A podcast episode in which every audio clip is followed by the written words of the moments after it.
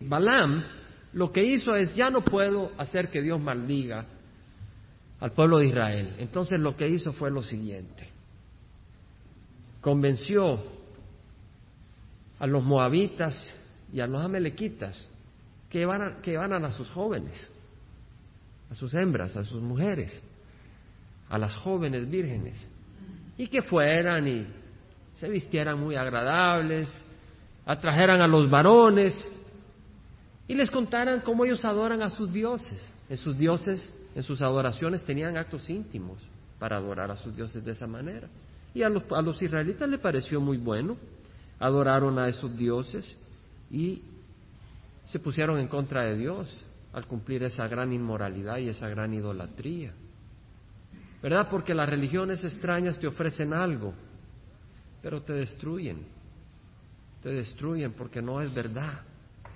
Es un engaño, es como el papel de, mosca que tiene un poquito de miel. Ahí está en el techo, llega la mosca y se para. ¿Verdad? Pero ya después no sale de ahí, queda atrapada, se muere. Así es la religión falsa. Versículo 1 del capítulo 25 dice, mientras Israel habitaba en Sittim, el pueblo comenzó a prostituirse con las hijas de Moab. Estas invitaron al pueblo a los sacrificios que hacían sus dioses y el pueblo comió y se postró ante sus dioses.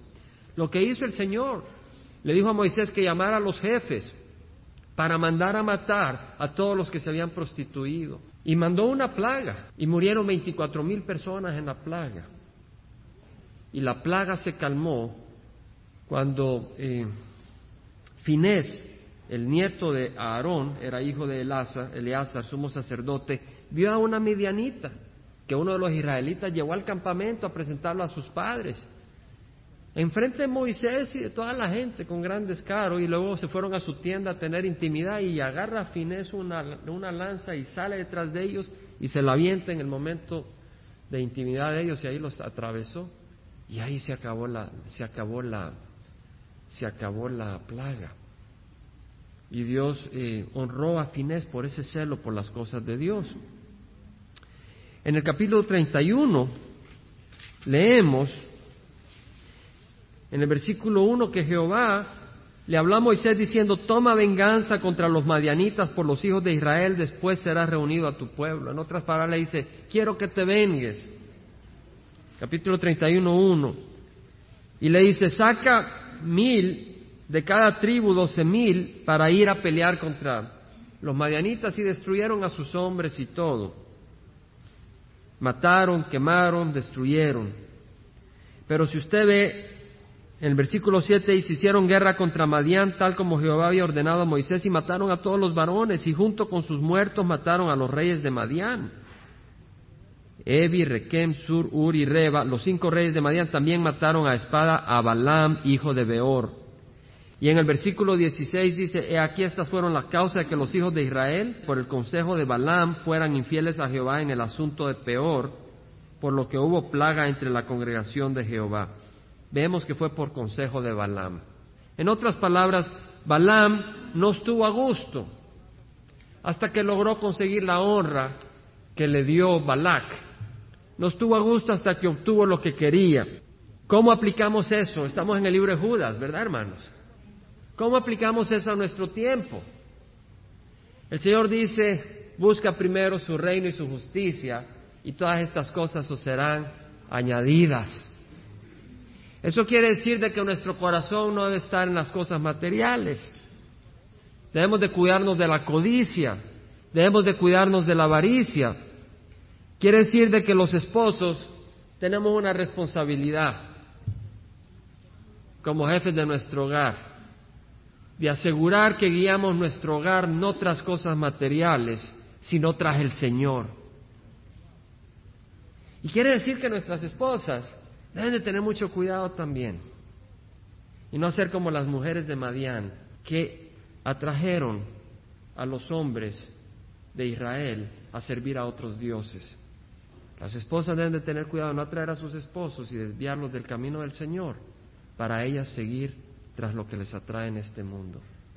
Tengamos cuidado, hombres, tengamos cuidado, mujeres, debemos de seguir a Jesús y debemos de cuidar nuestro hogar y nuestros corazones y el de nuestros hijos.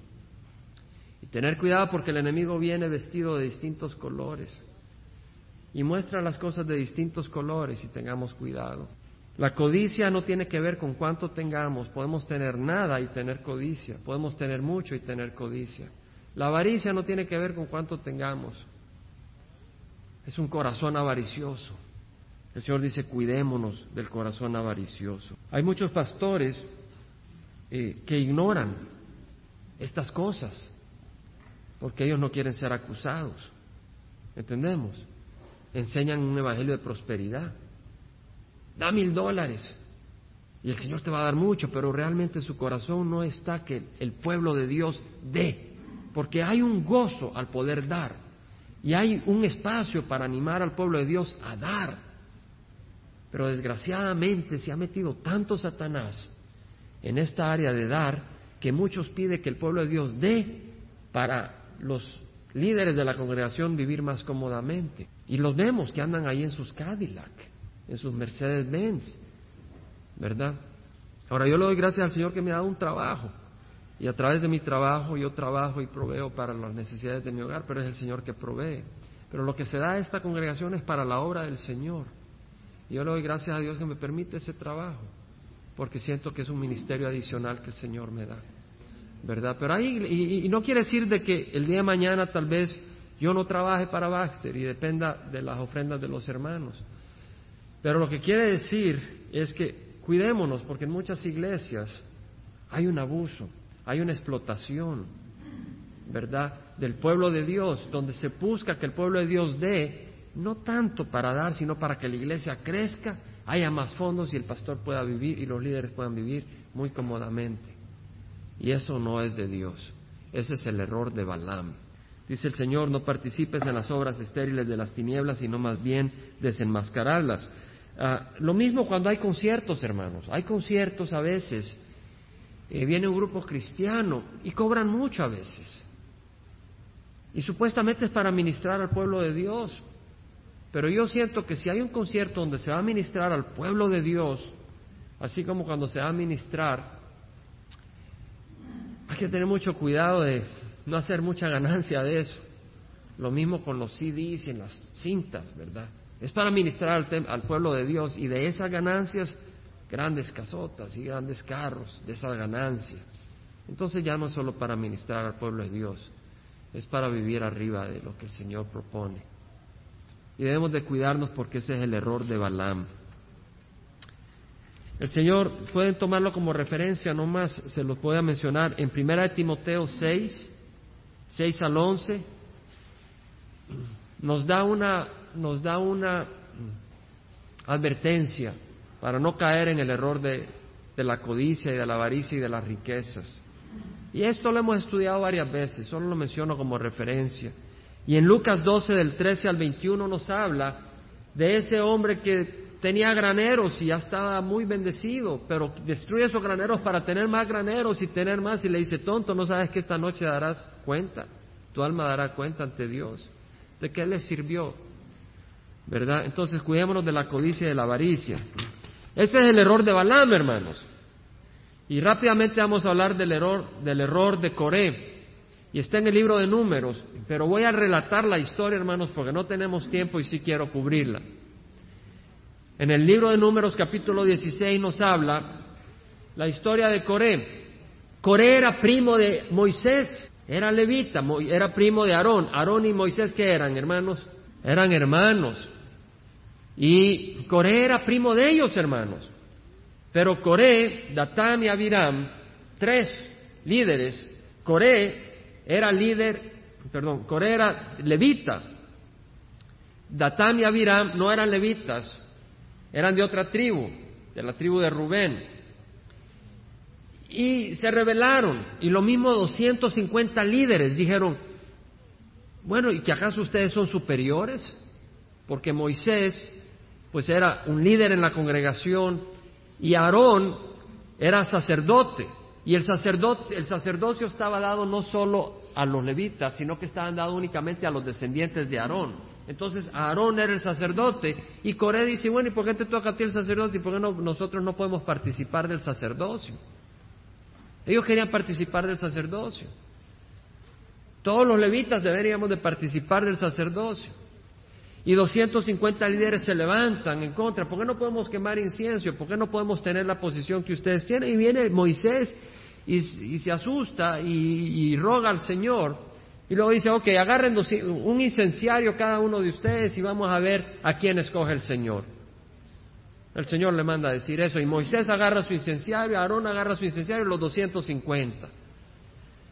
Pero ahí está Moisés hablando con Coré y Datán y Abiram, están en sus tiendas y los manda a llamar y dice, ¿por qué, ¿por qué no mandas a llamar? ¿Te quieres enseñorear en nosotros? Dice. Y Datán y Abiram no van. Entonces va, el Señor, va Moisés hacia las tiendas de Datán y Abiram, donde están las tiendas, sus hijos, sus esposas y todo. Y dice Moisés, si esta gente muere, normalmente quiere decir que Dios no ha hablado, pero si se abre la tierra y los traga, quiere decir que Dios habló. Y se abrió la tierra y los tragó se abrió la tierra. Lo pueden ver en Números capítulo 16. Y tragó a, a, Datam, a Abiram, brevemente, Números 16, en el capítulo 16, versículo 27, dice que Datán y Abiram salieron y se pusieron a la puerta de sus tiendas junto a sus mujeres, sus hijos y sus pequeños. Y Moisés dijo, en esto conoceráis que Jehová me ha enviado para hacer todas esas obras y que no es iniciativa mía, si estos mueren como mueren todos los hombres, o si sufren la suerte de todos los hombres, Jehová no me envió. Pero si Jehová hace algo extrañamente, enteramente nuevo y la tierra abre su boca y los traga, entonces sabréis que estos hombres han menospreciado a Jehová. Y la tierra se abrió, los tragó a ellos, a sus casas, a todos los hombres de Coré con todos sus bienes. Y luego vino fuego del cielo y quemó a los 250 hombres con sus incenciarios. Ellos se, se rebelaron no solo eso, después de, esa, después de haberse revelado, el día siguiente se volvieron a rebelar contra Moisés. Y al final el Señor le dice, agarra a un líder de cada una de las tribus de Israel, a Aarón con su vara y a cada uno con su vara y ponla enfrente del, de la arca. Y la que florezca, ese es el líder que escogí. Y la de Aarón floreció. Y entonces ahí se comprobó que el Señor había escogido a Aarón, no a otros, sino de Aarón, de Aarón venía la descendencia. Pero viene aquí otro elemento importante, hermanos, y vamos a cubrir. Hermanos, el Señor nos dice, no seamos ávaros, no seamos, ah, no nos dejamos caer en, en, la codicia como Balaam. Y luego nos dice, no caigamos en el error de Coré. El error de Coré fue de rechazar la autoridad. Y este es un tema muy interesante, porque fíjese, cuando fui a Santa Bárbara, que hubo un domingo que no estuve acá, y el Señor siempre me, bendice porque sé que voy a ir a oír a cierto pastor, voy a ir a cierto servicio, el Señor me va a hablar. Y, casualmente estaba hablando sobre ese tema, el hermano, ah, el hermano sobre la autoridad. Y es algo muy importante, hermanos. Quisiera tocar el tema en lo siguiente. Dios ha establecido autoridad en varios lugares. Ha establecido autoridad en el hogar. Amén, hermanos. Ha establecido autoridad en el hogar, hermanos. Hermano, a mí no me gusta ese, tema. Yo me acuerdo, recién venía del Salvador y, había recibido a Jesucristo. Estaba en esta iglesia, primera iglesia bautista de Watkinsville. Y me dice un hermano, ¿cómo está, hermano? Puro rebelde, le digo. Y se me quedó así todo asustado. Pronto aprendí que decir que uno es rebelde no es bueno en el cuerpo de Cristo. Eso no es bueno. La rebeldía no es buena, no es buena. Está bien rebelarse contra Satanás pero fuera de eso no debemos de ser rebeldes. Entonces Dios ha establecido una autoridad. En 1 Corintios, como referencia nomás, 1 Corintios 11.3 dice, quiero que sepáis, dice Pablo, que la cabeza de todo hombre es Cristo, y la cabeza de la mujer es el hombre, y la cabeza de Cristo es Dios. Hermanos, hay una cabeza en el hogar que es el hombre, y la cabeza del hombre debe ser Cristo. Entonces nosotros, hermanos, debemos de ser la cabeza de nuestros hogares. Ahora, si una mujer no está casada y está en su hogar, de su familia, está bajo la cabeza de su padre. La no casada está bajo la cabeza de su padre. Y la casada está bajo la cabeza de su esposo, no de su papá.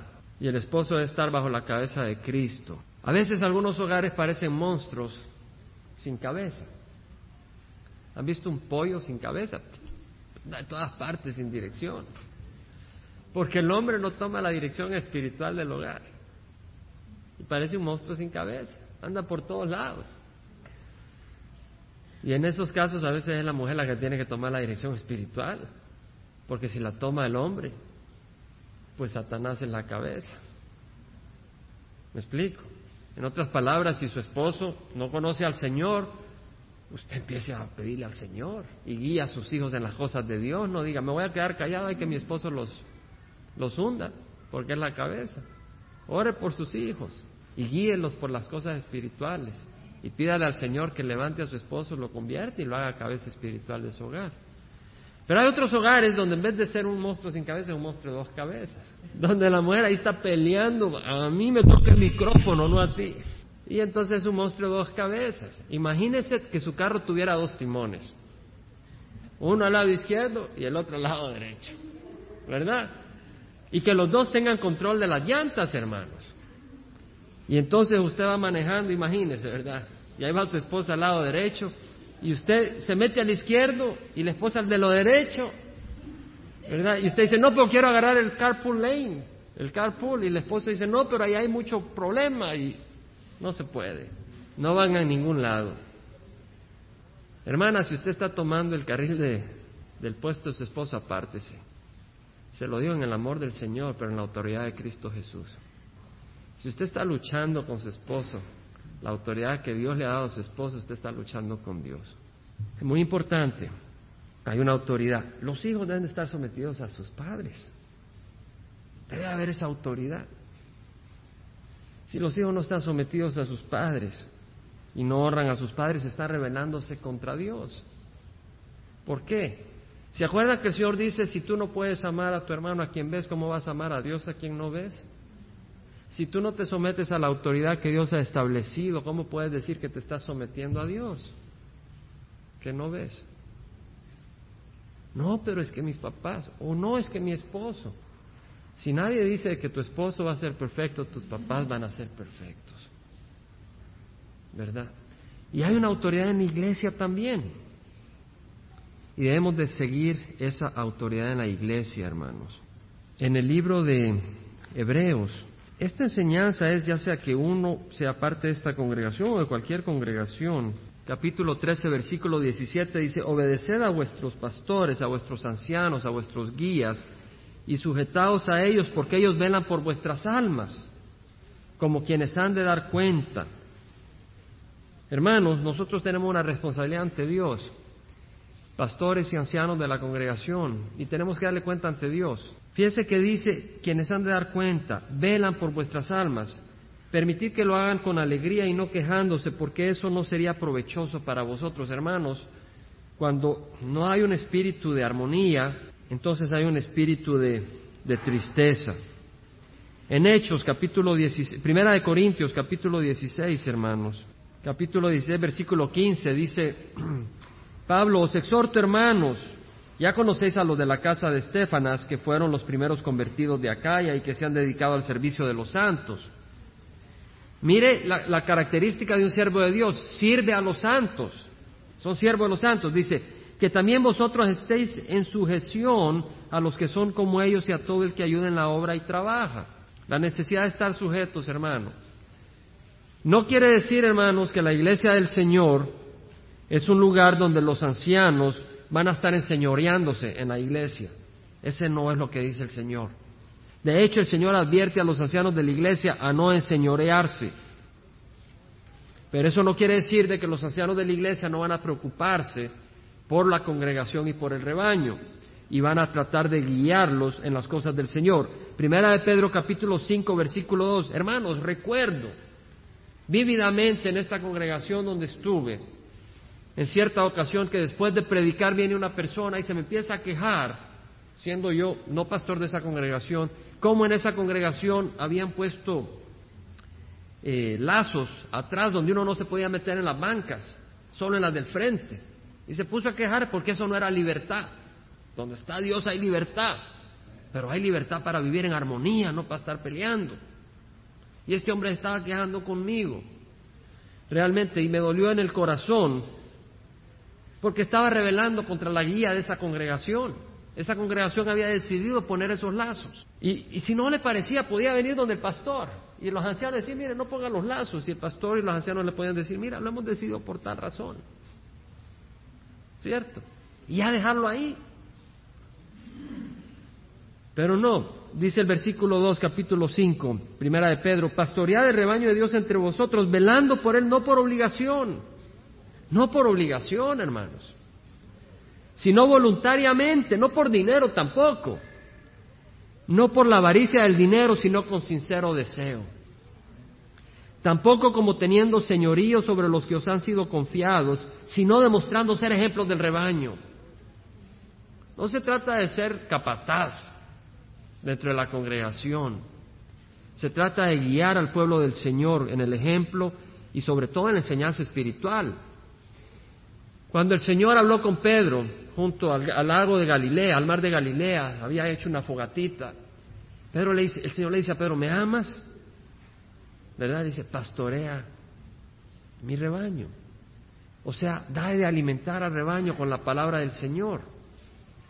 Pablo le dijo a Timoteo, dedícate a la lectura de las escrituras, de la enseñanza y de la exhortación. Nos dice en 2 Timoteo, toda la escritura es inspirada por Dios y es útil para enseñar, para reprender, para corregir e instruir en justicia, para que todo hombre sea perfecto, equipado para toda buena obra. Ahora fíjense lo interesante que dice, la palabra de Dios es buena para, para instruir, para enseñar, para corregir, para reprender. Ahora muchas veces queremos ser enseñados, ¿verdad? Pero cuando ya viene la reprensión ya no queremos tener nada.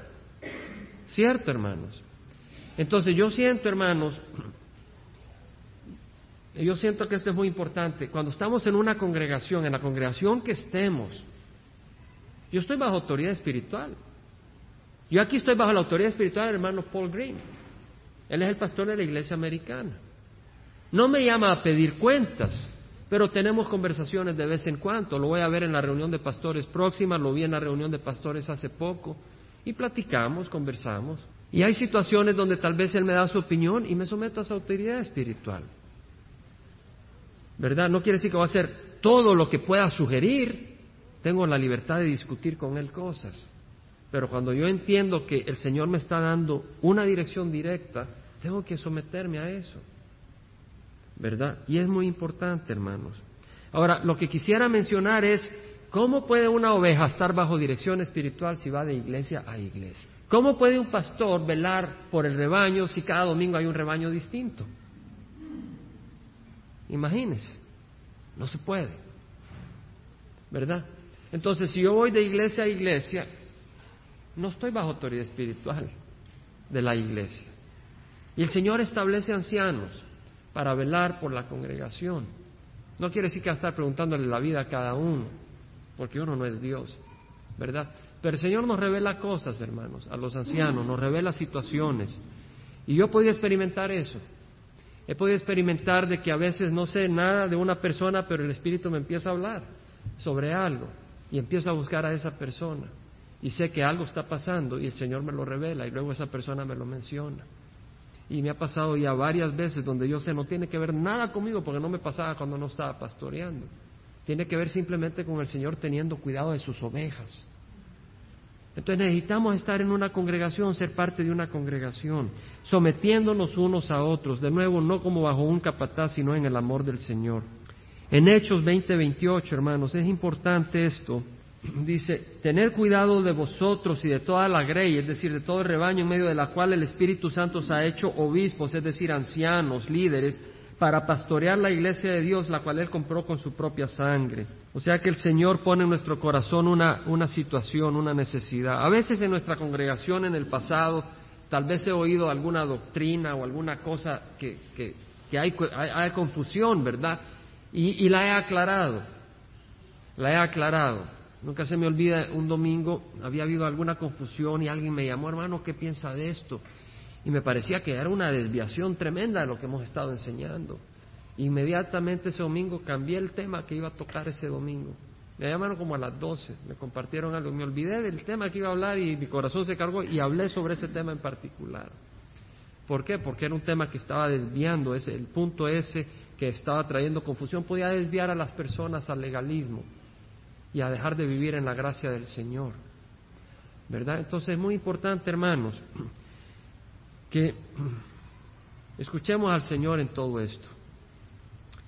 Vamos a seguir, hermanos. Libro de Judas, versículo 12. Estos son escollos ocultos en vuestros agapes, cuando banquetean con vosotros sin temor, apacentándose a sí mismos son nubes sin agua, llevadas por los vientos, árboles de otoño sin fruto, dos veces muertos y desarraigados. Son olas furiosas del mar que arrojan como espuma su propia vergüenza. Como el mar, las olas se avientan contra la costa. Estas personas, con su inmoralidad, con su rebeldía, golpean Estrellas errantes no tienen una dirección, para quienes la oscuridad de las tinieblas ha sido reservada para siempre. De estos también profetizó Enoch en la séptima generación desde Adán, diciendo, he aquí, el Señor vino con, con muchos millares de sus santos para ejecutar juicio sobre todos y para condenar a todos los impíos de todas sus obras de impiedad que han hecho impíamente y de todas las cosas ofensivas que pecadores impíos dijeron contra él. Estos son murmuradores, quejumbrosos, que andan tras sus propias pasiones, hablan con arrogancia, adulando a la gente para obtener beneficio. Hermano, no quiere decir que vamos a ser perfectos. Amén. Vamos a ser imperfectos, a veces caeremos, pero está hablando de una actitud, de un corazón que debemos de tener, ¿verdad? Alejarnos de la inmoralidad, alejarnos de las palabras vacías, alejarnos del, orgullo y de la arrogancia vosotros, amados, acordaos de las palabras que antes fueron dichas por los apóstoles de nuestro Señor Jesucristo, quienes os decían, en los últimos tiempos habrán burladores que irán tras sus propias pasiones impías, causan divisiones, individuos mundanos que no tienen el Espíritu. Hermanos, hemos estudiado que Dios nos invita a contender ardientemente por la fe. Vamos a pararnos. ¿Cierto, hermanos? Hemos estudiado que el discípulo de Cristo debe de contender ardientemente por la fe que nos ha sido entregada. ¿Cuál es la mejor manera de contender ardientemente por la fe? Está en el versículo 20 al 23. Ahí leemos cómo contender ardientemente por la fe. Edificándoos en vuestra santísima fe, orando en el Espíritu Santo, conservaos en el amor de Dios, esperando ansiosamente la misericordia de nuestro Señor Jesucristo para vida eterna. Ahora, Señor, ayúdanos a madurar y a crecer, a, ser edificados, a edificarnos unos a otros, a caminar en el verdadero amor, Señor, poniendo a Cristo sobre todas las cosas para que mostremos hospitalidad unos con otros, para que mostremos amor unos con otros, mostrando ese afecto de hermanos. Ayúdanos, Señor, a no tener un espíritu divisivo en nuestros hogares, en el trabajo, en la iglesia. Ayúdanos a respetar la autoridad que has puesto sobre nosotros, Señor. Ayúdanos, Padre Santo, a glorificar tu nombre. Hay unos versículos que hemos leído al final que los podemos pasar por desapercibido. Yo le voy a pedir al Señor que nos haga entender realmente lo que es contender por la fe. Dice, edificándonos edificándonos en vuestra santísima fe, estudiando la palabra, reuniéndonos, hablando lo bueno. Hermano, por favor, no es que ha ocurrido, porque nadie ha venido a mí así, pero yo sé que ocurre en las iglesias. A mí nadie me lo ha dicho en esta, yo creo que no ocurre, pero de todas maneras, hermano, que en esta congregación no haya una hermana criticando a otra hermana, cómo se viste o cómo es. Mejor ora, por ella. O criticando a un hermano, ¿cómo eso? ¿Cómo? Ora por él. Ora por mí. La congregación no es para criticarnos, sino para edificarnos. No es para destruirnos, sino para construirnos. Es importante, hermanos, porque podemos estar haciendo grandes planes, pero lo que tenemos que hacer es amarnos. Esa es la característica del cristiano. Y no estoy hablando aquí porque alguien o haya visto algo, pero porque sé que está en la naturaleza humana. Y porque sé que existe en nuestra naturaleza humana, eh, invito a que seamos sabios y no le demos puesto a Satanás en esa área de la vida. Edifiquémonos, conservaos en el amor. Dice, orando en el Espíritu Santo, oremos en el Espíritu Santo de corazón, unos por otros. Conservaos en el amor de Dios. Esa es la verdadera fe. Esa es la, Hermanos, queremos que la congregación crezca, queremos alcanzar al pueblo de Orange. Pero el Señor sabe el tamaño que quiere de esta congregación. Lo importante es que nos conservemos en el amor del Señor. Si nos conservamos en el amor del Señor, la gente va a querer ser parte de esta congregación. ¿Por qué? Porque el amor es escaso. Es más escaso que el oro y el platino. El amor no se halla. El amor que Dios puede dar solo se halla en pocos lugares, desgraciadamente. Que este lugar sea un lugar donde esté el amor de Dios. Porque las actividades pueden traer a las personas un ratito, pero solo el verdadero amor de Dios las va a tener en el amor de Dios. Tened misericordia a los que dudan, salvad arrebatándolos del fuego, aborreciendo a una ropa contaminada por la carne. Hermanos, no juguemos con el pecado. Yo les invito a que le digamos al Señor, mi cuerpo te pertenece a ti, Jesucristo. Vamos a orar. Padre, te damos gracias porque esa es tu promesa, Señor.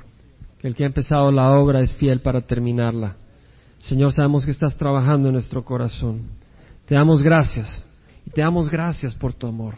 Te damos gracias por lo que estás haciendo en nuestras vidas, Señor. Ayúdanos, Señor, a amarnos más, Señor. Te damos gracias por el amor que nos has dado y porque sabemos que lo sigues aumentando y te rogamos que así siga, Señor, para, Señor, glorificar tu nombre. Padre, ahora te rogamos que la gracia de nuestro Señor Jesucristo, el amor del Padre y la comunión del Espíritu Santo nos envuelva y fluya por cada uno de nosotros para la gloria de Cristo Jesús. Amén.